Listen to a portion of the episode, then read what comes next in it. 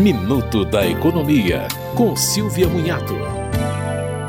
Os aposentados e pensionistas do INSS terão o 13º antecipado para abril e junho deste ano.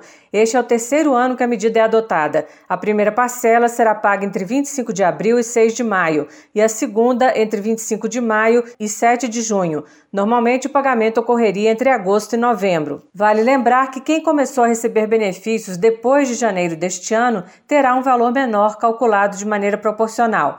Isso também acontece com quem recebe auxílio-doença, que é um benefício temporário. Você ouviu Minuto da Economia, com Silvia Munhato.